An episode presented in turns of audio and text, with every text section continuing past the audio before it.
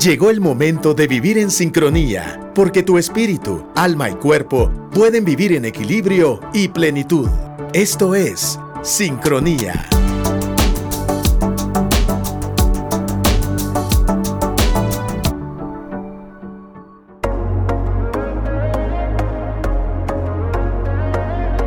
Sincronía en Radio Actitud en el 100.9 Actitud.fm. Cada semana te acompañamos con programas que tienen la intención de desarrollar nuestra vida emocional. Y es un gusto poder salir al encuentro de la audiencia, eh, de la gente que se une a través de actitud.fm. Qué alegre poder convivir, compartir, aprender y observar la conducta humana a la luz de la Biblia. Bueno, nos agrada contarte que este programa llega a ti gracias al patrocinio de Cale, una clínica psicológica, centro de acompañamiento logoterapéutico y existencial. Puedes comunicarte con ellos a través del 48 33 80 90. Te acompañan para recuperar fuerzas para vivir. Así que ánimo en cualquier temporada, circunstancia donde necesites consulta y acompañamiento Cale 48 33 80 90. Hay un equipo de psicólogos especialistas en niños, en jóvenes, en terapia de pareja, en comunidad sorda, en terapia familiar, conyugal. Atendemos en realidad eh, una diversidad de, de personas, de instituciones, de entidades y es un placer acompañarte en estos procesos.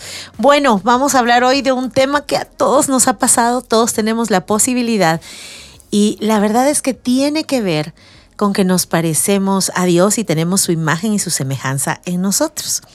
Dios es un creador y nos dio esa habilidad creativa eh, también a nosotros. El cerebro es un milagro, es una maravilla. El, el, cerebro humano es evidencia de la existencia de Dios.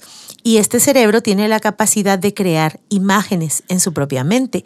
El cerebro también nos conmueve, el cerebro también nos hace sentir, eh, y, hay una, y es una como maquinaria, tiene su propio engranaje, sus propias estructuras que son lo dado, Dios ha diseñado cómo va a funcionar, pero también está lo aprendido, lo decidido, eh, lo habituado.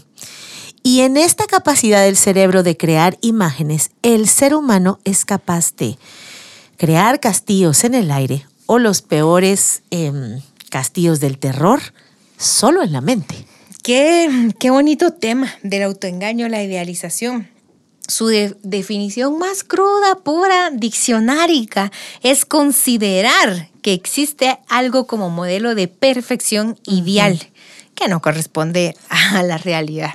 Es creer que existe una mamá perfecta, que existe una mamá que no se equivoca, que existe un país eh, de las maravillas y no tiene a Alicia como protagonista, sino a uno mismo. la idealización eh, en realidad no es igual a la imaginación, tampoco es igual a, a la fantasía sino que es imaginar que algo es perfecto o que debiera ser perfecto. Entonces la idealización reúne la fantasía y el deseo de la perfección en un solo concepto y en un solo lugar. Tiene dos cosas bien difíciles. Yo me recuerdo que en unos programas Maya nos enseñaba alegría más alegría, locura, alegría más tristeza, no sé qué. Pero esto sería fantasía más fantasía. Más perfeccionismo es idealización. Bueno, de hecho el perfeccionismo es uno de los lenguajes de la idealización, pero no se puede idealizar si no hay una imagen que idealizar. No se puede idealizar si no hay un concepto. Como decía Madis, de pronto construimos esta mamá ideal en nuestra cabeza, la pareja ideal, el hogar ideal, la iglesia ideal, el trabajo ideal, mi yo ideal. Eh, eh, eh, hay, unas, hay, hay ciertas expresiones que me hacen ruido a las que me predispongo o me opongo, como prepárate para hacer tu mejor versión. O sea, ¿por qué voy a tener versiones? Prepárate para ser, en todo caso, auténtica. Pero no sé, es como tenemos, viene esto y la imaginación. Se corrompe nuestro uso y sentido de la imaginación y empezamos a buscar lo que el ser humano no va a alcanzar. Y saben que, que regularmente viene esa promesa, el seréis como Dios nos sigue seduciendo, porque el perfeccionismo, perfeccionismo que quiere, pues, no es una forma de querer ser como Dios. Si solo Dios es perfecto, o sea, ni siquiera podemos decir que Dios es ideal, porque no es ideal, es una realidad. Eh, pero el perfeccionismo es parte, como el traje de, el traje de diario eh, de la conducta que viene de la invitación de Satanás seréis como Dios. Seréis como Dios, contrólalo todo, seréis como Dios. Vas a aprender a distinguir, uno no puede distinguir a veces un aguacate maduro de un aguacate verde, una sandía, una sandía, una manzana porosa de una crujiente. Ah, no, pero uno va a distinguir sin ayuda de Dios, sin dependencia del Espíritu Santo, va a distinguir lo más profundo de la vida. Hágame usted el favor. Ay, nos toca mucha humildad. Ahora, lo que me encanta de este tema de la idealización es que está en la sección de programas del autoengaño, lo que mm. significa que nos puede pasar a todos y no nos estamos dando cuenta. Ha terminado el programa. nos vemos. bueno, ¿qué pasa? que la idealización es eh, esta tendencia de imaginar que las cosas deberían ser así perfectas, son fantasías propias pues corremos el riesgo de que en el afán de desear algo bonito, algo mejor, incluso en el afán de desear el propósito de Dios y que nos sea revelado, eh, tenemos en nuestra mente estos modelos de perfección exagerando virtud exagerando ambientes, lugares, y tenemos en nuestra propia mente cómo debería ser un país, cómo debería ser un novio, cómo debería ser un trabajo, cómo debería ser un jefe. Y entonces, en base a esa foto, lo siguiente que va a venir en la vida es em, la decepción, la decepción constante cómo debería ser una mujer 90, 60, 90. Entonces tengo mala autoestima. Una forma, de, una forma de decepción, ¿verdad? ¿Cómo debería ser una mujer? Ah, debe tener el buen conversar, debe de tener cultura, lectura. y como no lo tengo, tengo autodecepción. ¿Cómo debería ser un novio romántico, detallista? Y como aquel es distraído y se olvida de las fechas, tengo decepción. La idealización provoca frustraciones y decepciones enormes. Entonces, cuando tenemos frustraciones y decepciones, en realidad lo que tenemos son idealizaciones. Entonces, si preguntamos hoy, ¿tienes idealización? No nos vamos a dar cuenta. Pero si preguntamos, ¿tienes frustraciones eh, y mm, decepciones? Todos vamos a decir sí, entonces ya empezamos a decir, ah, ok, yo idealizo en este asunto, tengo, idealizo a la iglesia, idealizo mis pastores, idealizo el tránsito. Cuando hay decepción y frustración es porque hay idealización. Y tal vez una de las formas más fácil de reconocer la idealización es darle un vistazo a nuestra expectativa de las cosas. La expectativa de las cosas. El tema de la idealización eh, viene desde Platón y el mundo de las ideas. De ahí es donde viene la frase el amor platónico y el mundo platónico, un amor que solo se puede dar en las ideas. En el programa de hoy estamos conversando sobre la idealización, una forma de autoengaño que puede pesar sobre nuestros hombros en la forma de decepción, en la forma de desilusión, eh, en la forma de baja autoestima incluso. No hay baja autoestima sin altas expectativas. Eh, en la Biblia no hay conceptos de alta estima ni baja estima, solo de humildad. Pero y hablando hoy de esto, nos damos cuenta que cuando percibimos alguna de estas cosas, puede ser que estemos idealizando. Como es un autoengaño, no lo vamos a percibir a la primera. Fácil. Y hoy queremos platicarlo para que nos demos cuenta y obviamente en Jesús nos reparemos. Bueno, vamos con el primer ambiente o situación, que es cuando la idealización en realidad ocurre en nuestra mente sin que haya una persona como tal frente a nosotros. La persona puede tener nombre y apellido, pero nunca le hablamos, por ejemplo. O la situación puede tener nombre y apellido, pero o, puede llamarse de alguna forma. Es como el negocio que siempre he soñado, pero que jamás he hecho nada para llevarlo a la realidad, ¿verdad?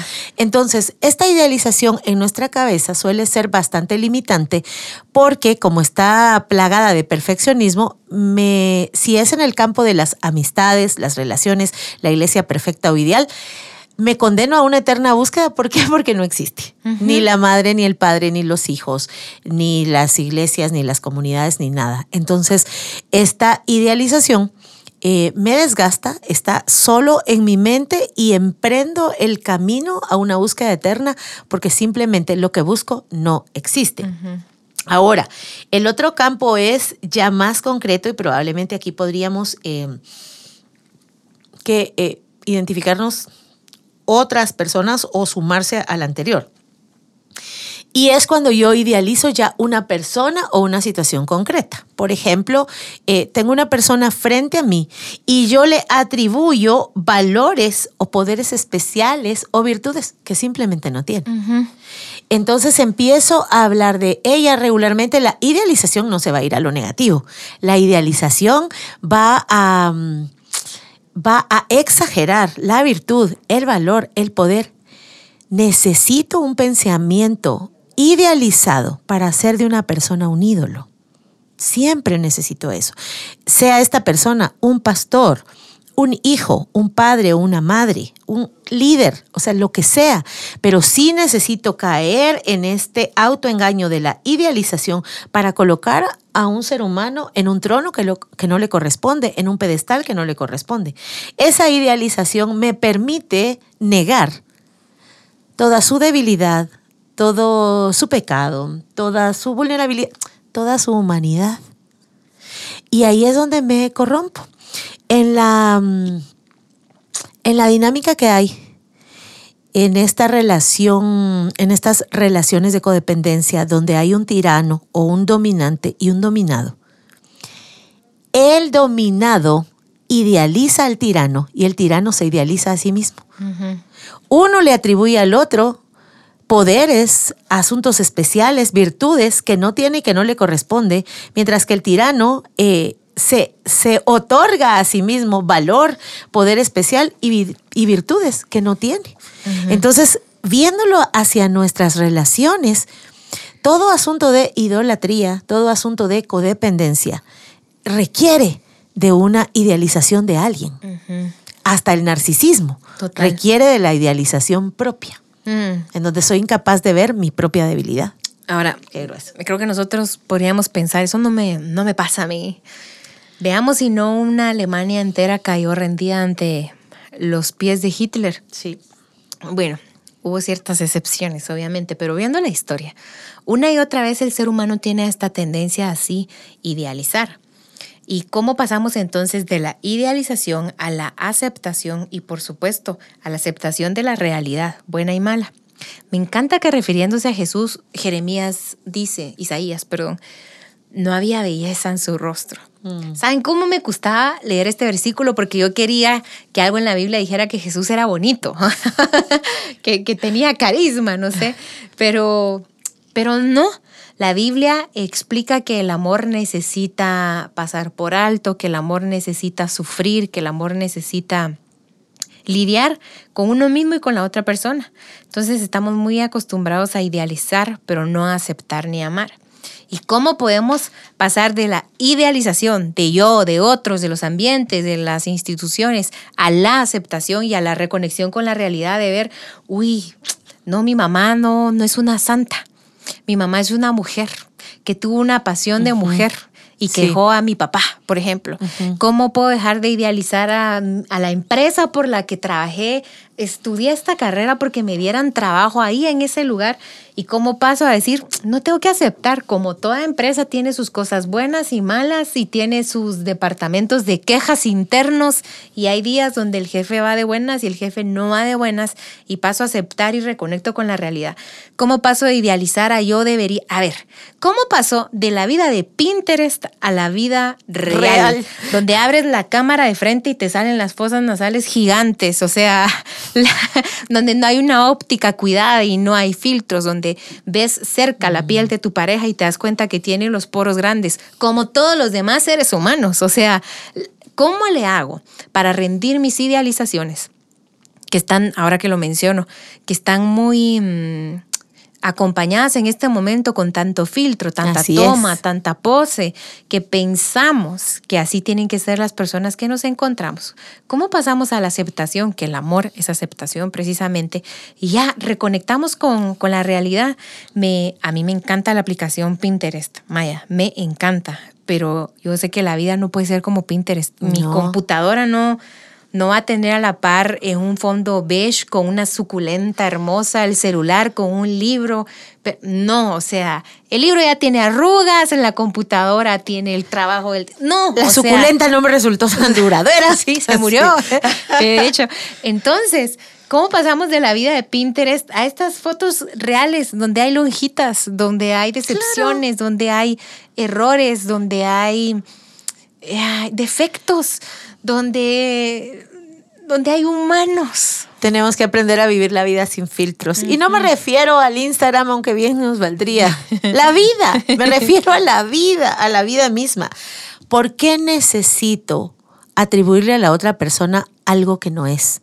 ¿Por qué necesito poner sobre esta persona o poderes súper especiales o valores que no tiene? ¿Por qué? Ah, porque tengo un deseo. ¿De qué? De asociarme con ella. Pero no con quien ella es, sino con quien a mí me gustaría que fuera. De eso se trata, es que necesito asociarme con esta persona, con esta iglesia, con esta comunidad, con esta empresa, con este proyecto, pero no acepto cómo son entonces me los invento. Me los invento de acuerdo a lo que yo deseo. Es increíble, pero toda esta serie nos lleva a reconocer cómo seguimos siendo tan egocéntricos, cómo en realidad el egoísmo surge en el ser humano em, y que por eso necesitamos rendirnos. ¿Cómo un mundo ideal necesitaría de Cristo? ¿Para qué? Y cada vez que caemos en el autoengaño de la idealización, cada vez que juego a ser la buena, cada vez que la ideal soy yo, me cuesta más admitir y reconocer mi necesidad de Dios todos los días. Me cuesta más darme cuenta de mis pecados. Claro, cuando la idealización va para el prójimo, me cuesta más ponerle límite al prójimo, eh, decirle la verdad al prójimo o ver su necesidad de Cristo. Porque me miento a mí misma, la, idealización me dice todo está bien, no necesitas de nada ni de nadie. De alguna forma, eso es, creo que lo peor que le encuentro a la idealización, primero que es mentira. Segundo que la mentira que me cuento es tan bonita. Y le cuento a mi cerebro y a la gente y a mi Facebook y a mi Instagram, a mis redes sociales, a mi álbum de fotografías, que la cosa está tan bonita que solo no tengo razones para buscar ayuda, confesar pecados, correr a Jesús desesperadamente con mis necesidades reales, porque todo está ideal, todo está bien. Y pienso de inmediato en el hermano mayor del hijo pródigo. Ustedes leen el relato y parece que su vida, parece que sus circunstancias eran ideales, pero lo que pasaba en su corazón no. Y era un hijo bien portado, entre comillas, que había servido mucho tiempo. Claro, llevaba las cuentas de lo servido, ¿verdad? Si se fijan bien, e, e, este, este, este hijo llevaba cuentas. Te he servido durante tanto tiempo y esto y lo otro. Porque aparentemente sí, pues si soy ideal necesito mi recompensa. El idealismo también está buscando recompensas. El idealismo necesita premios, aplausos, reconocimiento. Por eso, ¿cómo? Vamos a estar claros de nuestro propio pecado en este mundo ideal, en este yo ideal, en estas relaciones ideales. Eh, y algo que tú decías es, es tan peligroso, porque aparte que nos lleva a imponerle a otras personas eh, un ser yo que nunca van a lograr ser frustra a los demás, ¿verdad? O sea, la mamá que le dice a la hija, sal y diviértete y juega, pero no te ensucies el vestido. No vayas a sudar, mija. Vive pero sin vivir. Miren, como estos asuntos de mujercita, sé amable pero no fácil, sé digna pero no orgullosa, sé, eh, y tú sé tierno pero fuerte a la vez. Dios mío. Como soy. Pero eh, pues eh, esto que podríamos imponer sobre otros por el idealismo, es que debería ser más derecho, debería ser más este, apropiado, debería ser más, eh, eh, más, más, más, más. El tema del debería ser más, uno creo yo, que nos lleva a frustrar a las personas que nos rodean. Dos, si no nos ha caído el 20, que ese idealismo nos lleva a idolatrarlas. Y lo, terrible que creo yo que también sucede, se me olvidó, y estaba bien bonito. Ah, era ideal. Ay, lo olvidé. No importa. En realidad creo que nos queda muy bien. ¿Saben qué pasa? No pasa nada. No pasa nada porque es natural, porque puede suceder. ¿Sabes qué iba a decir yo mientras tú hablabas y elaborabas tu pensamiento? Que necesitamos aceptar lo otro distinto y al otro distinto. Lo feo. Sí, sí, sí. Lo que me incomoda, lo que no es tan agradable. Y recordar que el Evangelio, como dijo Jesús, es un camino angosto. Uno quiere vivir el Evangelio sin renuncia, sin cruz, sin, sin, que muera la semilla, en calle amplia, angosta, donde toda la vida hay victoria, celebra. Muchísimo eso no es. Así no es. Entonces, cuidado, porque tendríamos, podríamos tener una percepción idealizada del Evangelio. Sí.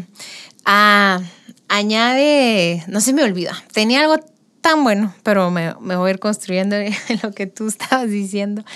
Eh, el tema es que nos puede conducir al pecado. El idealismo nos puede conducir al pecado. El pecado de abandonar este lugar, de abandonar mi propósito, de abandonar esta institución, de abandonar a esta persona, porque no es como yo quisiera que sea. Dios seguramente te equivocaste un poquito. Sí. Eh, hay cierta arrogancia en el idealismo de creer que las cosas no son como debieran, porque yo soy quien de hubo.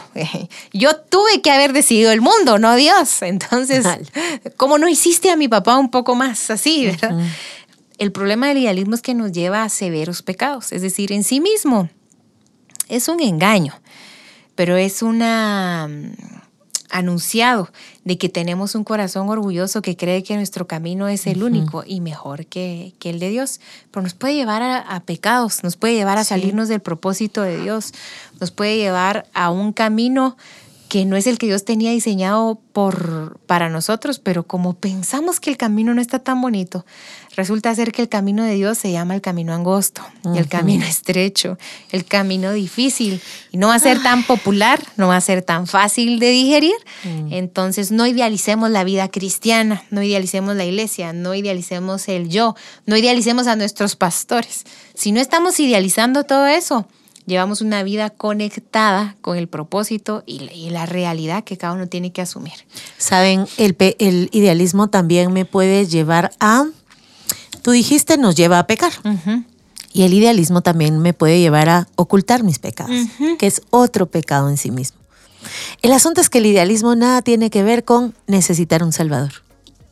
No, porque la situación es ideal. ¿De quién necesito? De nadie. No da lugar para la gracia no da lugar al arrepentimiento, no da lugar a la redención, no da lugar al sacrificio de Cristo. No tendría sentido la, eh, resurrección. Dios vino por gente real, a resolver las situaciones reales, no las imaginadas, no las inventadas, no las proyectadas, las situaciones reales, quien en verdad somos. Así que nuestro idealismo no nos lleve a pecar o a encubrir nuestro propio pecado y el de otros.